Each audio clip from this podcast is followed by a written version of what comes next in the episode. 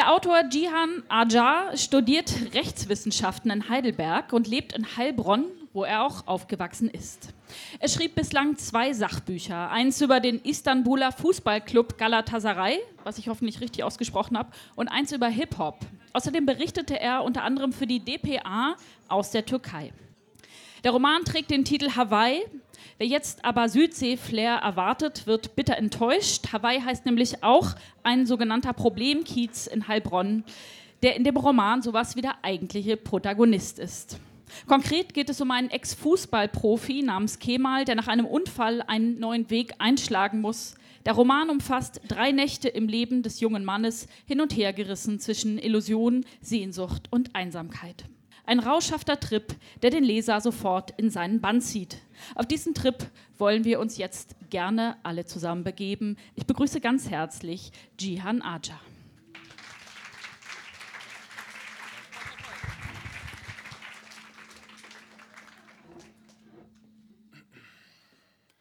Immer wollen sie, dass man mittanzt. Bekannte und Unbekannte kamen ständig vorbei, versuchten alles. Komm, stell dich nicht so an, nur einmal, auf. Wenn einer nicht tanzen will, denken die Leute, ihm fehlt etwas. Mir fehlte nichts, außer halt, dass ich nicht länger als nötig auf dieser Hochzeit bleiben wollte. Ich saß an einem bestimmt fünf Meter langen Tisch, direkt neben der Tanzfläche, wo nur die besten Freunde des Brautpaars sitzen durften. Der Bräutigam hatte sich von mir versprechen lassen, dass ich an diesem Tisch sitzen würde. Ich weiß nicht, warum ihm das so wichtig war. Wir kannten uns zwar schon lange, waren aber nicht gerade Kindergartenfreunde, die im Sandkasten Blutsbrüderschaft geschlossen hatten oder so. Tarek hieß er. Irgendwann kam auch er an, und zwar in Begleitung des Kamerateams, das ihm überall hinfolgte. Er streckte mir seine Hand entgegen, lächelte und sagte nichts. Dank einer großen Leinwand, die direkt neben der Bühne aufgebaut war, konnte man die Szene auch auf den hinteren Plätzen live mitverfolgen. Ich hatte also gar keine Wahl. Hoffentlich war sein Heiratsantrag nicht ähnlich abgelaufen. Auf der Tanzfläche begrüßten sie mich wie jemanden, der gerade von einer Weltreise zurückgekommen war. Eine Riesenaufregung. Sie bildeten einen Kreis, jemand schubste mich in die Mitte, alle klatschten mir zu. Ganz alter Trick. Zum Glück löste sich der Kreis bald auf und nach einer Weile konnte ich zurück an den Tisch. Dort landete ich zwischen zwei Autoexperten. Sie spielten ein Spiel, bei dem sie abwechselnd ihr Traumauto beschreiben sollten. Der linke war gerade dran. Weißer A6, S-Line, 2 Liter Diesel, 190 PS, TDI und noch Sportsitze dazu. Ich wäre der King von Heilbronn. Brutales Ding, Bruder, sagte der Rechte. Dann bastelte er sich auch einen Wagen aus möglichst vielen Fach Fachbegriffen zusammen. Ich hörte den beiden eine Weile zu und tat beeindruckt, verstand aber kaum ein Wort. Die Band machte eine Pause. Schreiende Kinder eroberten sofort die leer gewordene Tanzfläche. Der Trommler, der sich unter die Tanzenden gemischt hatte, kehrte zurück zu seinen Kollegen und wischte sich den Schweiß von der Stirn. Das Hochzeitspaar setzte sich an den Brauttisch, der genau gegenüber von uns stand und gar nicht wie ein Tisch aussah, eher wie ein kleines Schloss aus Seide, überall rosa Herzen und weiße Schleifen. Die Braut verschränkte die Arme auf dem Tisch, lehnte sich nach vorne und sah auf etwas hinab. Sie wirkte irgendwie traurig. Ich wusste über sie nur, was Tarek mir erzählt hatte, nämlich dass sie Ebro hieß und erst seit ein paar Monaten in Deutschland war. Als eine ältere Frau ankam, um Fotos von den beiden zu machen, schaltete sie sofort wieder in den Festmodus.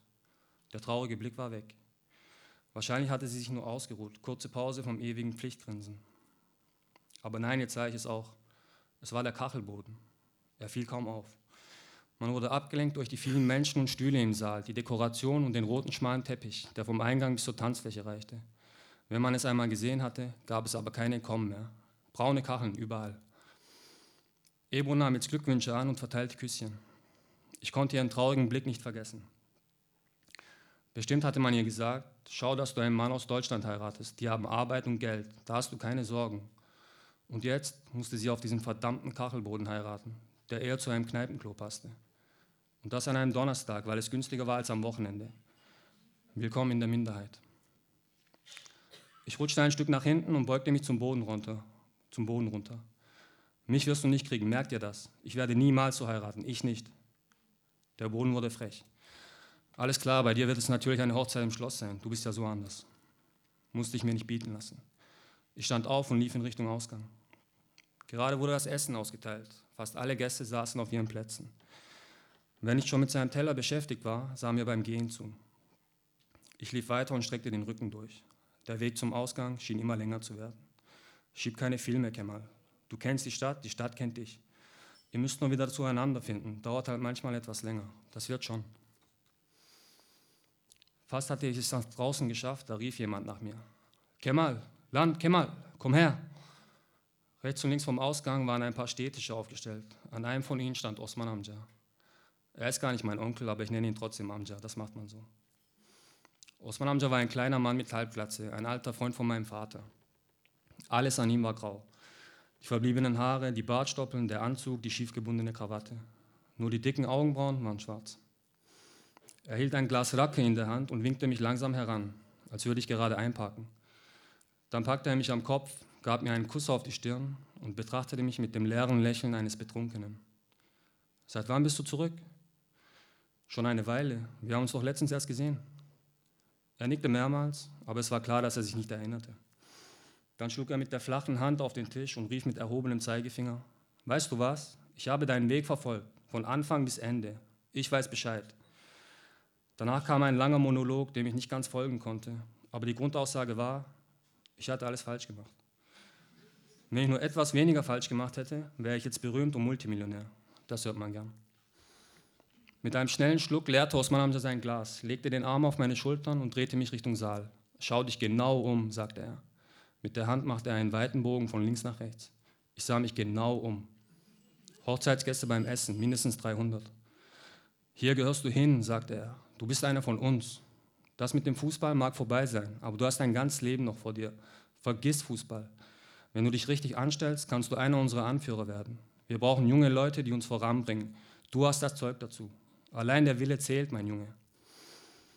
Ich hatte nur kurz Hallo sagen wollen, und jetzt hatte ich die Hauptrolle bei König der Löwen Immigranten-Remix. So schnell geht das. Um das Thema zu beenden, sagte ich ihm, dass er recht hatte und dass ich darüber nachdenken würde.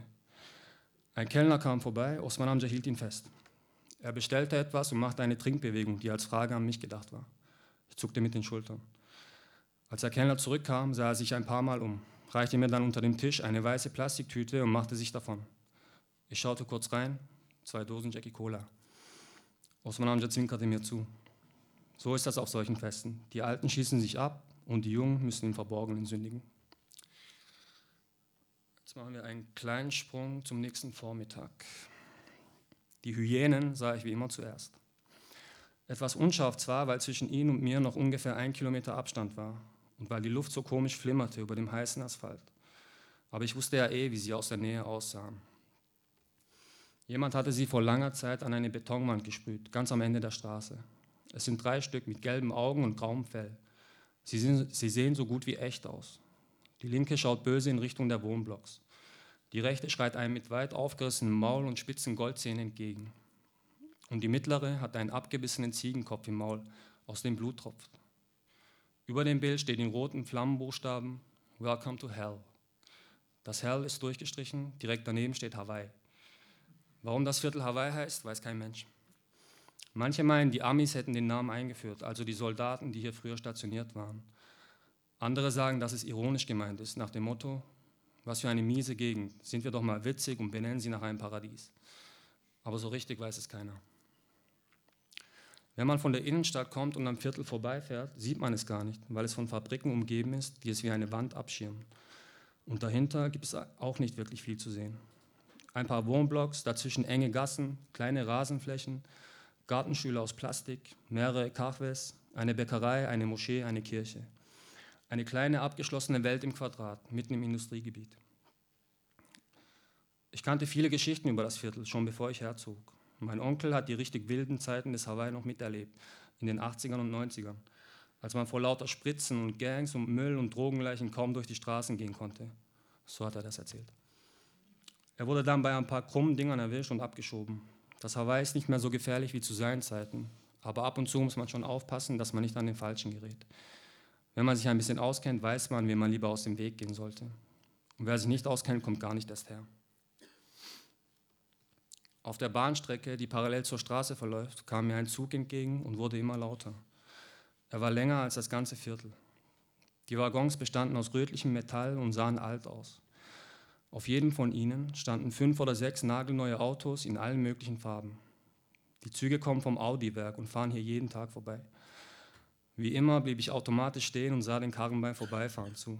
Vielleicht fällt ja doch irgendwann mal hinten einer ab. Das Haus, in dem meine Eltern wohnen, sieht aus wie alle anderen im Viertel. Vier Etagen, an den Außenwänden mehr TV-Satelliten als Fenster. Ohne Türksaat geht hier gar nichts. Auf dem, auf dem Rasen im Innenhof kickten zwei Jungs einen Ball hin und her. Ein Mädchen hing kopfüber an der Wäschestange und kommentierte jeden Pass. Vor dem Nachbarhaus saßen zwei alte Frauen mit Kopftüchern an einem Holztisch im Schatten. Sie bereiteten Essen zu, Börek oder sowas. Ich nickte ihnen im Vorbeigehen zu und lächelte ein bisschen, weil ich sie vom Sehen kannte. So wie sie zurücknickten, kannten sie mich höchstens vom Hören sagen.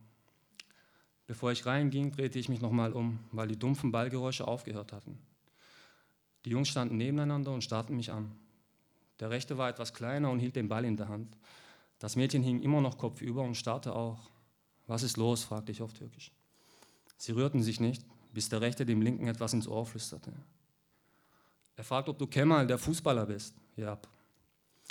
Der Linke legte eine Hand auf die Schulter des Rechten. Er will auch Fußballer werden. Sehr schön. Der Rechte flüsterte wieder. Sein Baba sagt, er soll bloß nicht so werden wie du. Okay, gut zu wissen. Er flüsterte weiter. Sein Baba sagt, dass du voll gut warst. Stimmt. Und dass du dann aber Drogen genommen hast. Stimmt nicht. Und dass du Bier getrunken hast, jeden Tag. Nein.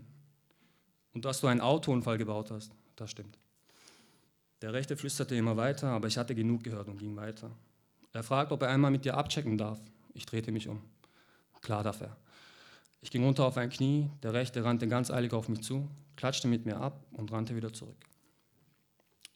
Ganz kurz.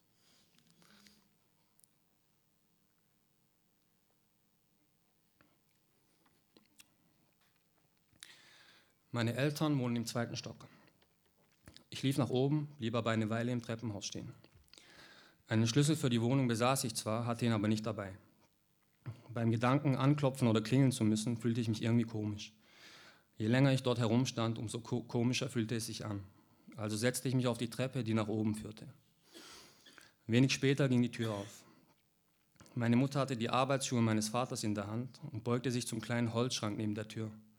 Sie bemerkte mich erst, als ich aufstand, und ein Ruck ging durch ihren ganzen Körper. Ich glaube, sie sprang sogar ein, zwei Zentimeter hoch. Sie stellte die Schuhe auf dem Schrank ab und umarmte mich lange. Wir gingen durch den Flur zum Wohnzimmer.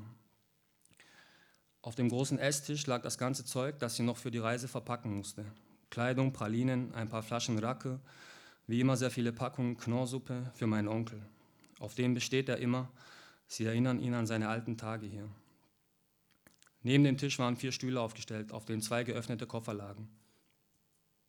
Ich trat ein, blieb aber stehen. Als sie mein Zögern bemerkte, deutete meine Mutter mit einer Hand zum hinteren Teil des Wohnzimmers. Ich setzte mich an das kürzere Ende des Ecksofas. Auf der längeren Seite, hin zur Balkontür und den zwei großen Fenstern, lag mein Vater und schlief. Meine Mutter stellte mir ein paar Fragen, ich antwortete dann umgekehrt. Sie wäre viel lieber geflogen, aber mein Vater hatte darauf bestanden, diesmal mit dem Auto in die Türkei zu fahren. Während wir sprachen, griff sie sich einen bunten Karton vom Tisch. Irgendein Gerät war drin, ein Glätteisen vielleicht oder ein Föhn, auf jeden Fall ein Geschenk für jemanden. Sie versuchte etwas auf der Rückseite des Kartons zu lesen, und um es besser sehen zu können, drehte sie sich zum Fenster und zog den Rollladen hoch. Dann las sie weiter, und vom einfallenden Sonnenlicht strahlte ihr blondes Haar so sehr, dass es fast weiß aussah. Die Haarfarbe meiner Mutter bringt die Leute immer ganz durcheinander. Ihre Vorfahren stammen aus Bosnien und sind vor 100 Jahren oder so in die Türkei ausgewandert, nach Izmir. Mein Vater hat sie dort im Urlaub kennengelernt, geheiratet und mit nach Deutschland genommen. Bosnisch spricht sie nicht, Deutsch auch kaum, nur gebrochen. Das alles muss man immer ganz genau erklären. Eine blonde Türkin, da fallen die Leute aus allen Wolken. Bei meinem Vater fragt keiner nach. Der hat dichte schwarze Haare und ist eher der dunkle Typ. Er sagt oft so halb im Spaß, dass meine Mutter eigentlich zu hübsch für ihn ist. Ich bin ein Zwischending aus den beiden. Meine Haare sind braun, meine Haut eher hell. Ich bin dünn wie meine Mutter und schüchtern wie sie, habe aber auch so Phasen, in denen ich laut und gesprächig werde wie mein Vater. Weil meine Mutter und ich nun mal so aussehen, wird in unserer Gegend ab und zu behauptet, dass wir gar keine richtige türkische Familie sind. Ins Gesicht sagt uns das keiner, aber hintenrum bekommen wir es manchmal mit. In meiner Kindheit gab es mal Stress auf dem Bolzplatz. Ich weiß nicht mehr warum genau. Auf jeden Fall war ein Mehmet dabei, der kleinste und lauteste unter uns. Er schrie immer beim Reden und hielt Ansprachen, in denen er erklärte, warum das türkische Militär das Beste der Welt ist, wie wir bald die Russen und die Amerikaner auslöschen, um zur absoluten Weltmacht aufzusteigen und so weiter. Der hat schon richtig gute Filme geschoben damals. Außerdem wäre er sicher ein guter Kriegsminister oder so, sowas geworden. Vielleicht ist er das auch inzwischen. Ich habe ihn ewig nicht mehr gesehen. Und dieser Mehmet regte sich damals so sehr auf, dass er über den ganzen Platz schrie, ihr seid nicht mal Türken. Irgendjemand fragte, wen er meinte, und er schrie nochmal, Kemal meine ich, seine Mutter und ihn, keine Türken. Ich behielt das erstmal für mich, aber ich konnte einige Nächte lang kaum mehr schlafen deswegen. Also fragte ich meinen Vater, ob wir jetzt richtige Türken waren oder nicht. Als er die Story dazu hörte, stürmte er sofort aus dem Haus. Meine Mutter rannte her, ich musste im Haus bleiben. Es gab dann ein Riesentheater, jeder im Viertel bekam es mit. Mein Vater zog Mehmets Vater aus dem Kave und sie gingen aufeinander los. Über den Ausgang des Kampfes erzählt bis heute jeder was anderes. Mein Vater sagt, er hat gewonnen. Im Fernsehen kamen gerade Nachrichten, der Ton war ausgeschaltet. Direkt vor dem Gerät stand die kleine Dekokatze in Schwarz-Weiß. Sie streckte ihre rechte Pfote in die Höhe und je mehr Sonnenlicht sie abbekam, umso heftiger winkte sie einem zu. Weil der Fernsehtisch ziemlich niedrig war, bekam sie genug Licht ab, obwohl die Rollläden an den Fenstern hinter dem Sofa bis zur Hälfte heruntergelassen waren. Sie winkte wie verrückt. Neben dem gedämpften Kindergeschrei vom Hof war ihr Winken das Einzige, was man hörte. Klick, klack, klick, klack. Meine Mutter ging zu meinem Vater und rüttelte kurz an seiner Schulter. Dein Sohn ist da. Mein Vater riss die Augen auf und machte ein leises Geräusch, das sich wie eine erschrockene Frage anhörte. Er verrenkte fast seinen Hals, um mich zu sehen. Ich zwinkerte ihm zu. Dann legte er eine Hand auf seine Stirn, sagte meinen Namen und zog ihn ewig in die Länge mit bestimmt 8a. Ganz langsam richtete er sich auf und setzte sich hin. Er blinzelte zum Fernseher, dann blickte er auf seine Hände, die er auf dem Bauch verschränkt hatte. Mein Vater hat richtige Arbeiterhände, klein und massiv, mit dicken Fingern. Als sich seine Augen an das Licht gewöhnt hatten, ging es los. Also, Kemal, du weißt ja, dass wir heute in die Türkei fahren. Er schaute beim Sprechen nicht zu mir, sondern wieder zum Fernseher. Davor muss ich noch etwas Wichtiges mit dir besprechen. Oh nein. Wie geht es jetzt weiter mit dir, mein Sohn? So langsam musst du dir was überlegen. Wir haben alle genug getrauert. Vorbei ist vorbei. Ich will wissen, wie es weitergeht. Baba, bitte nicht das Thema wieder. Das hatten wir doch alles schon. Jetzt sah er zu mir. Warum klingt deine Stimme so verkratzt? Rauchst du etwa? Mein Sohn raucht nicht, sagte meine Mutter, die immer noch die Sachen zusammenlegte und in die Koffer packte. Nein, bin nur etwas erkältet. Bei der Hitze? Ja, schon. Man sagt zwar Erkältung, aber in Wahrheit fängt sich der Körper ein Virus ein. Hat also nichts mit Kälte zu tun. Hab letztens eine YouTube-Doku darüber gesehen. Was du meinst, ist die Grippe. Kann sein. Eigentlich habe ich nur Halsschmerzen, egal. Soll ich dir einen Tee machen? fragte meine Mutter. Ich schüttelte den Kopf. Also, mein Vater änderte seine Sitzposition. Der Fernseher war jetzt hinter seinem Rücken. Er sah mich direkt an. Zwischen uns nur ein Meter Abstand. Was willst du machen? Mir wird schon was einfallen. Ich brauche Zeit. Wie viel noch? Du gehst auf die 25 zu. Klassiker. Ich bin 21. Du musst doch irgendwas wollen, ein Ziel haben. Fällt dir gar nichts ein? Die Nachrichten waren vorbei. Jetzt lief eine Doku über Arbeiter auf einem Riesenschiff in Alaska oder so. Ich könnte auf einem Schiff arbeiten, vielleicht auf einem Containerschiff. Kreuzfahrtschiff geht auch. Arbeiten und über den Atlantik fahren, dann wieder zurück. Das wäre mein Ding. Und was weißt du über Schiffe? Ich gar nichts. Er klatschte in die Hände und rief meiner Mutter zu. Siehst du, das meine ich. Sie musste sich konzentrieren, damit sie nicht laut loslachte. Ich sah es ihr genau an. Deine Mutter und ich, wir wollen, dass du aus diesem Loch wieder herauskommst und wir wollen dir dabei helfen. Ich hatte dir doch versprochen, dass ich bei Mercedes mal nachfrage wegen einer Ausbildung. Ich habe mit einigen Leuten gesprochen, aber im Moment sieht es schlecht aus. Schade, Gott sei Dank. Macht nichts. Du kennst doch Taifun Göcek, oder? Nein. Er erzählte mir die Erfolgsgeschichte von diesem Taifun. Früher einfacher Arbeiter, machte sich selbstständig, jetzt erfolgreicher Geschäftsmann. Sein Unternehmen gehört zu den besten seiner Branche, er fährt dicke Autos, hat massig Kohle und so weiter. Ich habe dir ein Vorstellungsgespräch bei ihm besorgt. Ich sah zu meiner Mutter, sie hielt den Kopf schräg und zuckte mit den Schultern. Mein Vater schaute uns beide nacheinander gespannt an und wartete auf den ersten Jubelschrei. Ich kenne ihn über ein paar Ecken. Er hat sich deine Geschichte angehört und will dich kennenlernen. Ausbildung geht klar, sagt er. Büro oder was Praktisches, wie du willst. Was für eine Firma überhaupt? Eine Leihfirma für Gebäudereinigung. Die Katze winkte und winkte.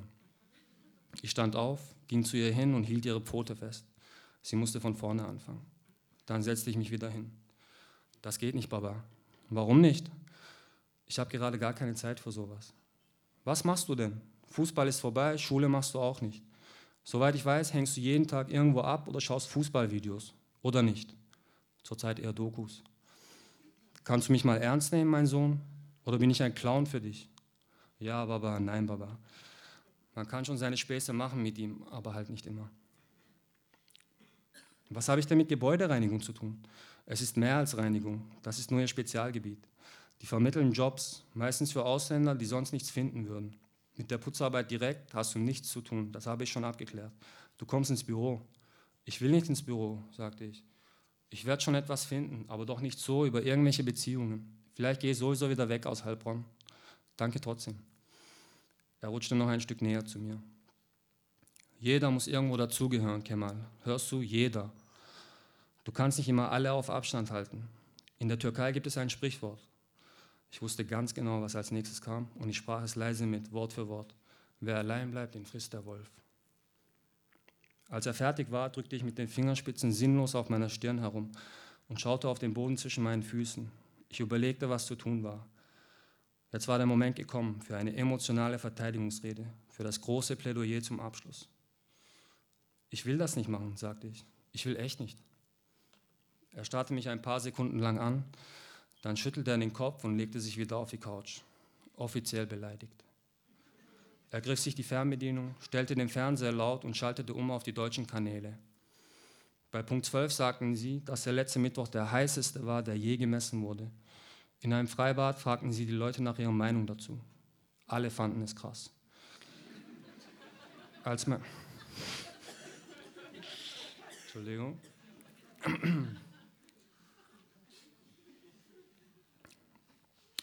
Als meine Mutter mit dem Packen fertig war, gab sie mir ein Zeichen, ihr in die Küche zu folgen.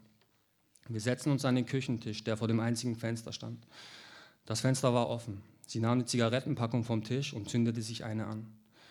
Was ist aus Sina geworden? Von der hört man ja gar nichts mehr, sagte sie. Die will wohl nichts mehr mit mir zu tun haben. Lange Geschichte. Wirklich? Was hast du angestellt? Das war ein gutes Mädchen. Sie wartete ab, ob ich erzählen würde, was passiert war. Aber mir war gerade nicht danach. Ich hatte ja selber ewig nichts mehr von Sina gehört. Vor einiger Zeit hatte sie sich einen neuen angelacht, das wusste ich. Aber wer will so etwas seiner Mutter erzählen? Niemand. Also sahen wir beide aus dem Fenster. Meine Mutter hob die Hand, um die zwei alten Frauen mit dem Burlex unten zu grüßen. Sie winkten freundlich zurück. Du rauchst aber wirklich nicht, oder? Nein. Gut, weißt du, er hat schon recht. Ich will auch nicht, dass du dich jetzt gehen lässt. Man darf nicht auseinanderfallen, wenn etwas Schlechtes passiert. Du warst in letzter Zeit fast nie hier. Ja, ich weiß, war viel unterwegs. Hast du Geld? Ja. Wie viel? Genug, mach dir keine Sorgen. Dann ging es wieder um die Reise. Sie nahm nicht so viele Geschenke mit wie sonst, sagte sie. Normalerweise spart mein Vater vorher immer ein paar tausend Euro zusammen, um dann vor der Verwandtschaft den wohlhabenden Europäer spielen und mit Geld und Geschenken um sich werfen zu können. Diesmal hatte das mit dem Sparen aber nicht so geklappt, meinte sie. Sie wusste auch nicht, wofür mein Vater seine Kohle verjubelt hatte, aber ich sollte ihn am besten nicht darauf ansprechen. Ich ging zum Kühlschrank, nahm eine Flasche Multivitaminsaft heraus und fragte meine Mutter, ob sie auch ein Glas wollte. Sie sagte nein. Ich ging zurück an den Tisch und schenkte mir ein. Nochmal zum Thema von vorhin, sagte sie. Kannst du es nicht vielleicht doch machen? Mama, nein, nicht du auch noch. Dass du hingehst, heißt ja nicht, dass du dort arbeiten musst.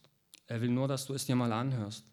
Wenn du gesehen hättest, wie glücklich er war, dass er das hinbekommen hat. Ich trank den kalten Saft auf Ex. Alles schön und gut, aber ich werde das schon schaffen, alleine. Machen wir es so. Du gehst hin und sprichst mit diesem Mann. Wenn es nichts für dich ist, dann sorge ich dafür, dass sich dein Vater in Ruhe lässt. Du hast gesehen, wie enttäuscht er gerade war. Und ich darf mir das dann die ganze Fahrt lang anhören. Du weißt, wie lange er beleidigt sein kann.